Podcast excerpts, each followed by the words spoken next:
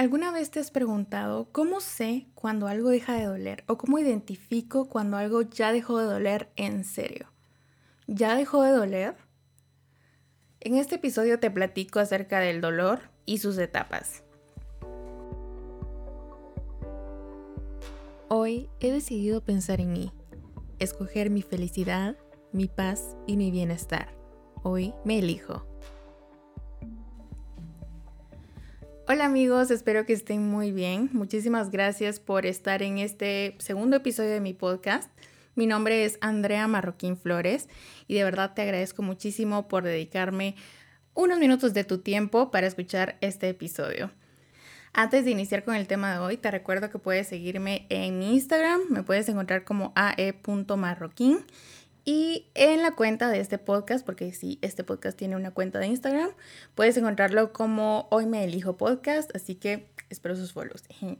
Ok, ahora sí, a lo que importa.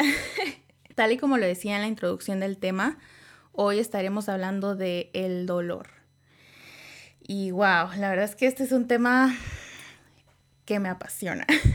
bueno, no me apasiona, sino que es algo que todo mundo hemos experimentado. Todos hemos experimentado el dolor y tal y como lo mencionaba en algunos episodios atrás, cuando el podcast se llamaba Let's Talk About Feelings, creo que fue en el episodio que compartí con Estefanía, en donde yo les compartía que había una frase que decía Camilo, Camilo Música, el cantante, el esposo de Baluna, todos lo conocen.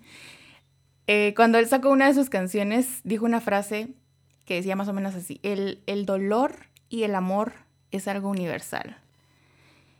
Y wow, sí me pegó demasiado porque es totalmente cierto. Todos hemos experimentado el amor en algún punto de nuestra vida y muchas veces por consecuente hemos experimentado el dolor.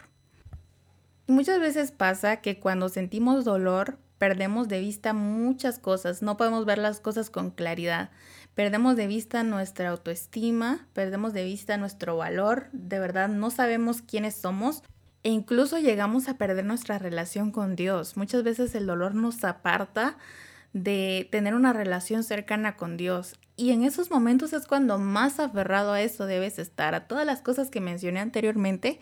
En los momentos de dolor es cuando más debes recordar tu valor, recordar lo mucho que vales y aferrarte a Dios.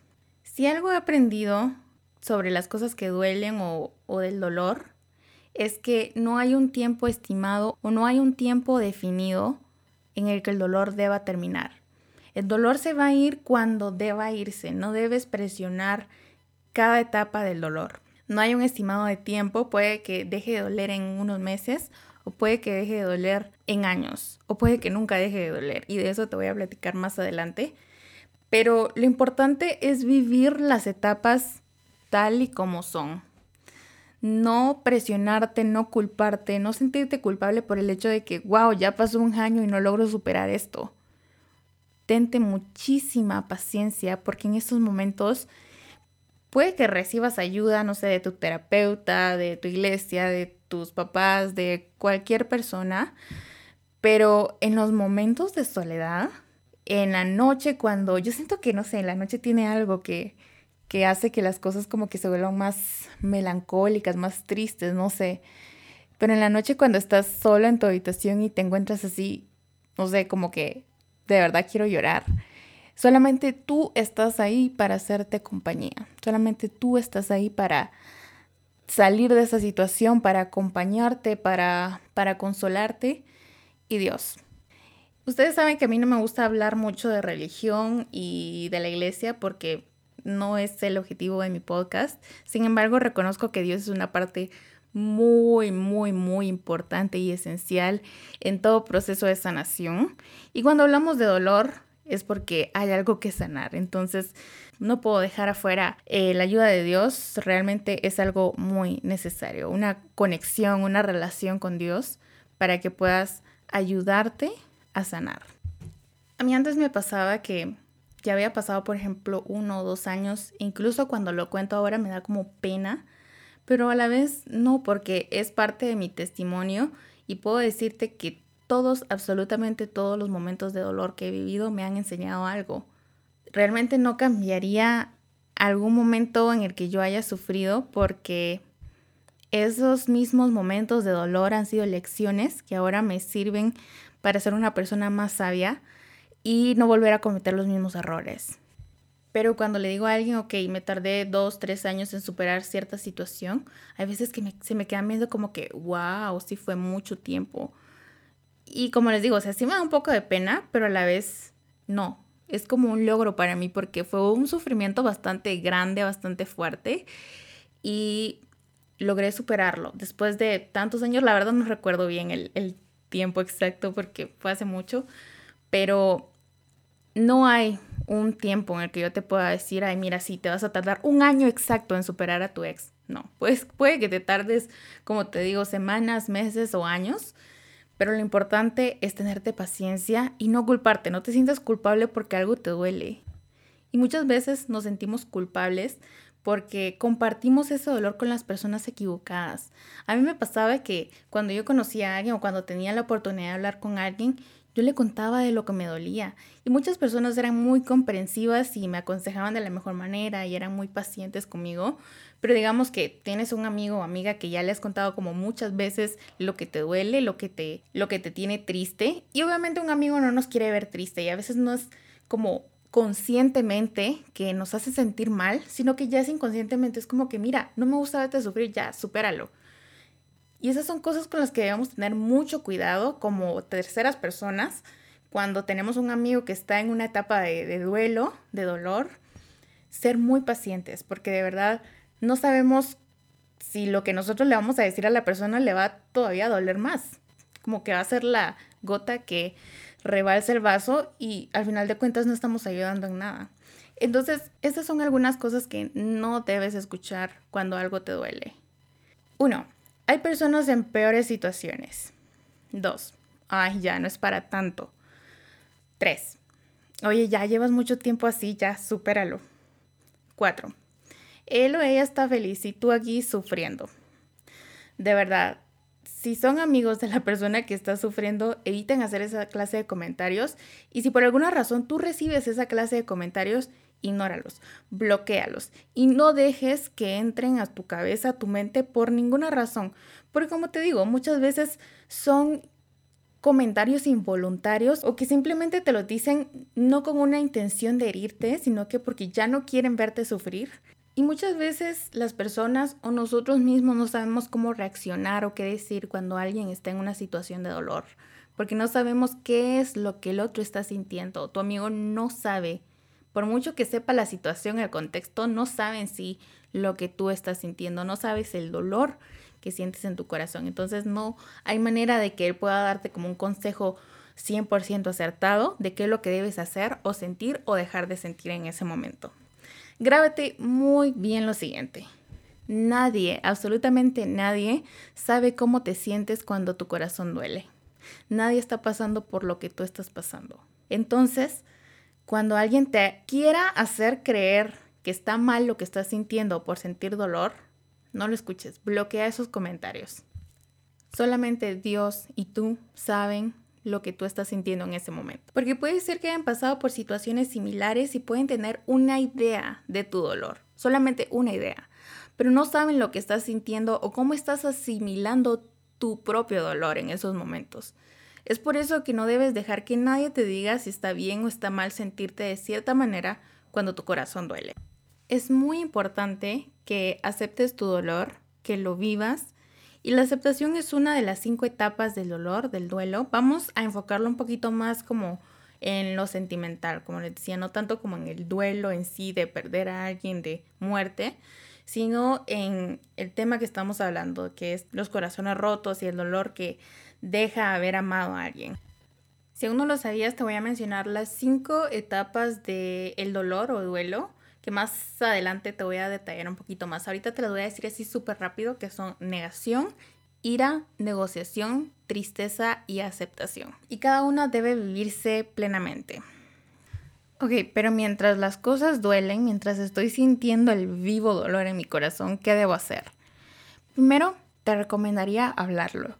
Y es algo bien confuso porque te mencionaba anteriormente que no a cualquier persona es recomendable decirle lo que sientes o cómo te sientes porque puedes recibir un comentario hiriente.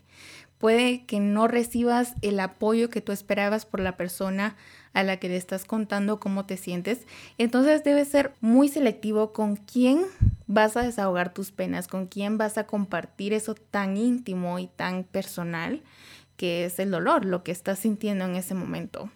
Te recomendaría que sea una persona sabia, que sea una persona que sabes que te va a dar un buen consejo. Sin embargo, los consejos, pues ahí tú si los tomas o no. Realmente nadie puede decirte qué hacer o sí pueden decirte qué hacer, pero al final de cuentas tú eres el que decide qué hacer. A mí me pasó muchas veces que me dieron miles de consejos y al final de cuentas no los seguí. Creo que avancé a mi ritmo, a mi paso y de verdad agradezco haberme tomado el tiempo que me tomó sanar, porque de no haber sido así, yo no sería la persona que soy ahora, no tengo como la sabiduría o la madurez que tengo ahora. Entonces es muy importante tenerte paciencia, por eso te decía que la paciencia contigo mismo es muy importante. Y es que quedarse con ese sentimiento puede traer consecuencias con el tiempo. Con el tiempo esas cosas que guardas pueden afectarte anímica y psicológicamente, pueden afectarte tu salud mental y física. Entonces ten mucho cuidado con guardarte esas cosas. Cuando algo te duele, busca ayuda. Buscar ayuda es lo mejor que puedes hacer. Cuando hablamos de sentir dolor, hablamos de tristeza. Y si no se recurre a ayuda o no trabajas en la sanación, la depresión puede estar implicada. Y cuando hablamos de depresión es muy, muy necesario. Así, es un must que debes pedir ayuda, debes buscar ayuda. Ayuda de Dios en tu iglesia, pero principalmente de Dios, no de la iglesia. Eh, ayuda profesional, ir a terapia. De verdad, ir a terapia no es de débiles. Incluso cuando te sientes bien, no está mal ir a terapia. Yo fui a terapia por un tiempo y sí ayuda, amigos, de verdad. Y no estaba pasando por un corazón roto, no, no estaba pasando por una situación dolorosa por amor, por así decirlo, de que, no sé, por mi exnovio o por algún amor. No, no, no, nada de eso. Yo decidí ir a terapia porque sí, porque quería sentirme mejor conmigo misma. Y de verdad que ayuda un montón. No digamos cuando tienes un problema, cuando sientes dolor y cuando necesitas trabajar en una sanación, ir a terapia es lo más recomendado. Y es bien loco porque hace unos años, cuando eso me dolía, cuando de verdad sentía el dolor a flor de piel, uno de mis amigos me decía, Andrea, y, eso es lo que, lo que les decía anteriormente, Andrea, ya llevas mucho tiempo así, no has considerado buscar ayuda, ir a terapia, yo tipo, ¿qué me estás llamando loca? ¿Me estás llamando, no sé, psicópata, obsesionada, que no sabe superar las cosas por ella misma? Yo tipo, no, ¿qué te pasa? Me llegué a molestar porque dije, ¿qué le pasa? ¿Quién se atreve para decirme que yo necesito ir al psicólogo? Y de verdad que sí lo necesitaba. Y tal vez si hubiese tomado la decisión de ir al psicólogo en ese entonces, las cosas hubieran marchado de diferente manera. Tal vez me hubiera tomado menos tiempo superar lo que, lo que sentía en ese entonces o tal vez no. La verdad no sé cómo hubieran surgido las cosas. Pero estoy muy feliz que las cosas surgieron tal y como pasaron porque por eso les digo, no cambiaría nada de lo que he vivido porque eso mismo me ha enseñado muchas cosas, me ha hecho una persona mucho más fuerte, más sabia y que sigue cometiendo errores, sí, un montón, pero tratar de no cometer los mismos errores. Algo súper importante de mencionar es que a pesar de necesitar ayuda, es una decisión propia querer avanzar y querer estar mejor. Porque de nada sirve que recibas ayuda profesional, que, que estén orando por ti, que le platiques tus problemas a más personas. Si tú no decides avanzar y no decides tomar las riendas de tu vida, y tomar realmente la decisión de sanar y decir, hasta aquí llegó mi dolor. Ya no pienso sufrir por esto. Puede llevar su tiempo y puede doler un montón. De verdad el proceso va a doler un montón. Y para eso tienes que tener mucha paciencia contigo mismo. Porque así como puedes necesitar ayuda de alguien más, tú debes ayudarte también. La sanación no funciona si ambas partes no se conectan. Si necesitas ayuda de terceros, necesitas ayuda de alguien más, pero las cosas no van a funcionar si tú no te ayudas también. Ahora sí, volviendo a las etapas del dolor, como te mencionaba anteriormente, son cinco. En primer lugar está la negación, que es cuando el dolor está latente y fresco, es cuando acaban de pasar las cosas y muchas veces dices, esto no puede estar pasándome a mí, no es posible que esto me esté pasando a mí y te rehusas a reconocer que en efecto está pasando y que duele y probablemente va a doler más tarde muchísimo más, pero en ese momento es como un estado de shock, en donde no quieres como aceptar la realidad. La segunda etapa es la ira Aquí viene la culpa y te cuestionas, cuestionas a los demás, cuestionas a Dios y desarrollas un tipo de rabia que puede ser contigo mismo o con los demás implicados en tu dolor, con demás personas implicadas en tu dolor. La tercera es la negociación, cuando empiezas a debatir o a cuestionarte en qué hubiera pasado si las cosas hubiesen marchado diferente. ¿Qué hubiera pasado si no hubiera visto sus mensajes? ¿Qué hubiera pasado si le hubiera dicho esto? Etcétera. Empieza tu mente a maquinar de una manera impresionante que la mente es muchas veces nuestro peor enemigo. Así que es una etapa muy dura, pero debe vivirse. Es como imaginar una realidad alterna en donde te pones a pensar, ok, ¿qué estuviera pasando si estuviera en este momento con él? Y aquí es donde empiezas a extrañar a la persona, empiezas a recordar momentos que pasaron juntos, empiezas a desear que la persona esté contigo. Y es acá donde nos lleva la cuarta etapa, la tristeza. ¿No les pasa que después de la ruptura amorosa empiezan a extrañar a la persona, no sé, semanas o meses después? Porque primero debieron vivirse las etapas que te mencioné anteriormente antes de realmente sentir la tristeza en sí. Es como, no sé, una melancolía horrible en donde sientes una tristeza profunda, profunda, profunda. Puedes llegar a experimentar muchísima tristeza, ganas de llorar, soledad, ansiedad, etcétera pero lo bueno de esta situación es que la etapa de la aceptación va acercándose, que es la etapa final y la etapa que les comentaba anteriormente. Finalmente, la aceptación. Aceptas tu situación y en cierto modo amas tu dolor. Muchas veces aprendes a vivir con tu dolor porque preparando este episodio, no solamente queriéndome enfocar en el amor sentimental, sino que en un amor, por ejemplo, de seres muy queridos, por ejemplo, tus papás, yo me ponía a pensar, ok, si mi papá se muere, obviamente me va a doler muchísimo. Y va a ser un dolor que nunca va a pasar, porque no te voy a decir, ay, a mí ya no me duele que mi papá se haya muerto. Para nada, o sea, a mí me va a doler eso toda la vida. Pero lo importante es aprender a vivir con ese dolor y que ya no te lastime de una manera exagerada, sino que solamente se sienta como cuando te puyan como la punta de una aguja. Precisamente comparaba ese, ese dolor con algo que me mencionaban hace unos días, donde me preguntaban, ok, ¿cómo te sientes acerca de esto? Yo tipo, pues ahí está, o sea, no es algo que me duela, no es un dolor que siga latiendo, pero es algo con lo que aprendes a vivir. Es un dolor con el que aprendes a vivir, es un dolor que ahí está, que vas a seguir viendo las cosas como son, que probablemente te vaya a causar un poquito de nostalgia, melancolía, pero ya no te va a doler. Y ahí es donde te das cuenta que las cosas ya no duelen. Cuando aceptas tu dolor, cuando haces una lista de las cosas buenas y malas que te dejó ese dolor, que te dejó esa situación, donde sacas como los pros y contras de la situación y aprendes de ello. Puedo decirte personalmente que puedo identificar cuando algo ya no duele, que cuando me lo recuerdan solamente se siente un pulloncito chiquitito, así como te lo mencionaba anteriormente, como que si te estuvieran puyando la palma de la mano con una aguja, así súper rápido. Así es como siento yo cuando algo ya no duele. Porque está, o sea, no es como que yo te puedo decir, ah, ya no, ya no me duele para nada porque pues no tengo amnesia, no tengo, no tengo la habilidad de olvidar algo así de repente. Aún sigo recordando mi primer corazón roto, aún sigo recordando las veces que estuve desilusionada por amor, pero ya no duelen. Y es ahí donde te das cuenta que finalmente lo has superado. Lleva su tiempo, sí, pero lo importante es identificar cuando ya no duele, principalmente qué enseñanzas y qué lecciones te dejó esa situación. Tenerte muchísima paciencia en el proceso de sanación, buscar ayuda, buscar a Dios y sobre todo encontrarte, reencontrarte a ti mismo o a ti misma, que es lo más importante, que es lo mejor que puedes hacer cuando estás sanando. Amarte a ti misma, abrazarte y ser tú la persona que está allí para apoyarte, no importa qué, no importa cuándo, no importa cómo, pero que estés ahí para ti mismo o para ti misma, porque eso es el amor propio y eso es elegirte a ti, antes que los demás. Espero que este episodio te haya gustado y si crees que puede ayudarle a alguien que esté pasando por una situación similar, se lo puedes compartir. Estoy muy feliz que hayas escuchado este episodio. Muchísimas gracias por llegar hasta esta parte y nos escuchamos dentro de dos viernes. Te mando un fuertísimo abrazo y espero que estés muy bien. Hasta la próxima. Adiós.